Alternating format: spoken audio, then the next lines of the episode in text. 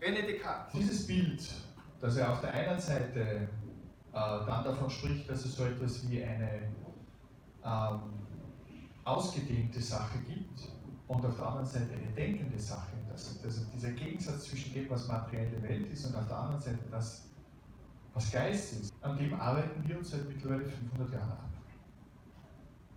Es gibt ein schönes Zitat von Wittgenstein aus den philosophischen Untersuchungen. Ein Bild hielt uns gefangen und heraus konnten wir nicht. Denn es lag in unserer Sprache und sie schien es uns nur unerbittlich zu wiederholen.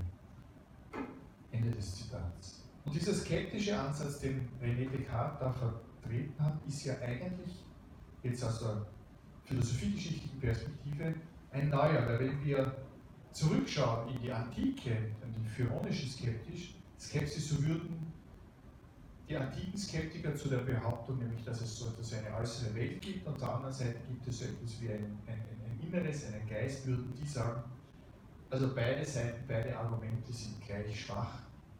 Das heißt, wir lassen das einfach so stehen. Die Dinge sind so, wie sie uns gegeben sind, würden die antiken Skeptiker sagen. Weitere Fragen stören den Seelenfrieden. Wir lassen das einfach so schweben, weil sonst würde uns das um unsere Ataraxie um unsere Leidenschaftslosigkeit und unsere innere Seelenruhe bringen. Das wäre der skeptische Ansatz in der Antike. Die Skepsis Descartes geht in eine andere Richtung. Er will Gewissheit haben. Das heißt, da draußen gibt es eine Welt und diese Welt kommt dadurch zustande, dass wir etwas von ihr aufnehmen, durch unsere Sinne. Nur täuschen uns die Sinne das Einzige, was sicher ist nach Descartes, ist unser Selbstbewusstsein. Diese Erkenntnisse, die durch die Sinne aufgenommen werden, die können analysiert werden. Das heißt, wir können uns Gedanken darüber machen. Und es gibt Grundelemente, die zu dieser Analyse notwendig sind und die kommen wir nicht herum und die können nicht hinterfragbar sein. Das heißt, wie die Mathematik und so weiter. In der aktuellen Diskussion klingt es dann so, der Geist ist so etwas wie eine Instanz, die Inputs empfängt und die Outputs hervorbringt. Und es finden Berechnungen aufgrund dieser Informationen statt. Das heißt, das Gehirn ist dann mehr oder weniger so etwas wie ein syntaktischer Motor. Also da, auch dahin, dahinter verbirgt sich dieses Prinzip der Automatisierung. Dabei gibt es diese Einheit zwischen Gegenstand und Erkenntnis auch schon bei Aristoteles. Sie wurde dann aufgenommen bei Heidegger, Merleau-Ponty, bei Wittgenstein, der ja über dieses Bild hinausgehen wollte. Die Behauptung der Kontakttheorie wäre, man weiß es, weil man da ist. Das heißt, die Erkenntnis und das Erkennende sind eins. Und das ergibt uns die Vermittlungstheorie, die Welt wird mechanistisch ohne inneren Zweck gesehen. Sie gibt uns ein neutrales Gebiet, das man nutzen kann und darf. Der positive Effekt ist eine Entzauberung, wie das Max Weber, der Soziologe, beschreibt. Also all die uralten Ängste vor den Dämonen, vor strafenden Göttern, die sind weg. Aber es ist auch das Heimatgefühl weg, das Tröstliche, das Eingebundensein das sich verlassen kann. Philosophiegeschichtlich hat man versucht, diese beiden Extreme, wir nehmen etwas auf, die Rezeptivität über die Sinne. Und auf der anderen Seite sind wir spontan, die Spontanität. Wie bringen wir, wie bringen wir diese beiden Seiten zusammen?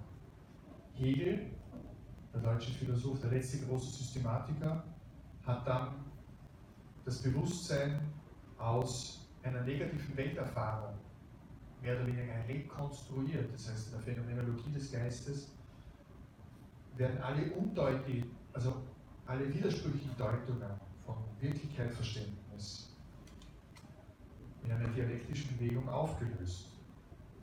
Merleau-Ponty geht einen anderen Weg. Er sagt, das Wesentliche an dem, wieso uns Gegenstände entstehen, ist, weil sie eine emotionale Bedeutung haben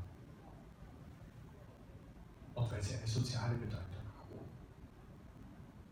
es gibt keine absolut isolierte Information. Wir lernen, fügt Heidegger dem zu, mit den Dingen zurechtzukommen. Und das setzt voraus, dass wir ein Gefühl für die Welt haben. Wir haben einen unmittelbaren Zugang, um das jetzt mit Heidegger zu paraphrasieren, das Umhergehen in der Welt ist eine Form des Verstehens unserer Welt. Also sie versuchen ähm, aus dieser abstrakten Ebene der vermittlungstheoretischen Ansätze auf die menschliche Ebene zu rekurrieren. Das Spüren ist ein, ist ein wichtiges Moment. Es zeigt uns die Relevanz auf von dem, was ist. Das meiste unserer Welterfahrung ist nicht sprachlich. Dass Sie hier sitzen, bedingt einmal erstens, dass Sie sich mit einer Kraft auseinandersetzen, die durch Sie hindurchdringt. Sie haben sich hier mehr oder weniger gemütlich im Raum positioniert. Würden Sie das nicht tun, täten Sie jetzt umfallen. Schwerkraft. Ständig. Das zweite ist, Sie verkörpern das. Sie haben ein gewisses Schema an Selbstwahrnehmung, Körperwahrnehmung, Haltung und so weiter. Also es gibt ein Gesichtsfeld, die meisten schauen jetzt gerade zu mir. Das heißt eine Fokussierung auf etwas Besonderes. Das sind schon vier Punkte. Sie haben möglicherweise einen Gegenstand, ich, dieses Mikrofon, das ich in der Hand habe, ohne dass ich jetzt darüber nachdenke, warum das da in dieser Position ist oder nicht. Und ich kann mich darauf verlassen, dass das da bleibt, wenn es da ist. Darüber muss ich auch nicht sprechen. Bestimmte Aspekte im Handeln treten dadurch hervor, werden mir bewusst und bin noch immer nicht auf einer sprachlichen Ebene. Kommt viel später. Das heißt, ich habe ein begriffliches Sehen, ich habe, einen, ich habe eine Herstellung von semantischen Zusammenhängen, ohne dass ich die Sprache als solche brauche.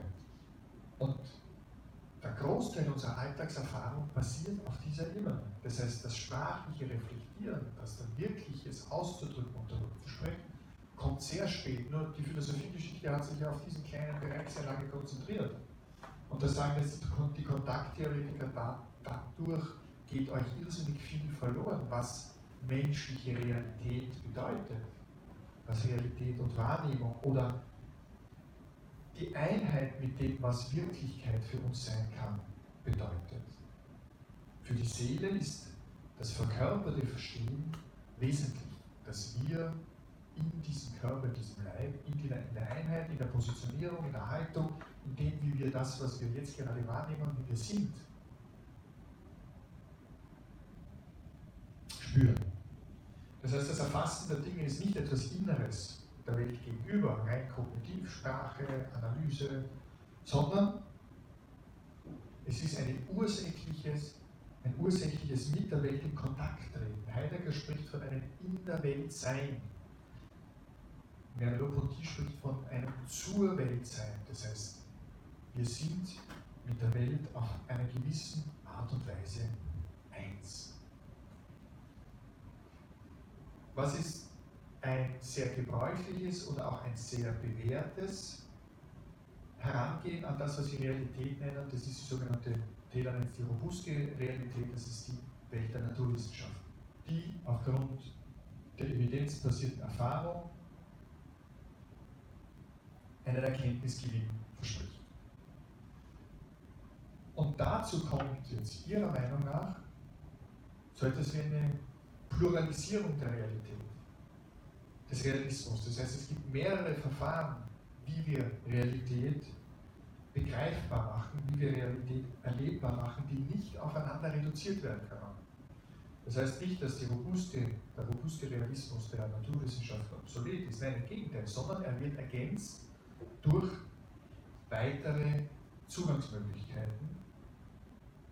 Heidegger spricht davon, und damit möchte ich diesen kleinen Abschnitt beenden. Das Dasein, Klammer auf, meine Ergänzung, die Seele, Klammer zu, ist ein offener Erschließer einer Welt.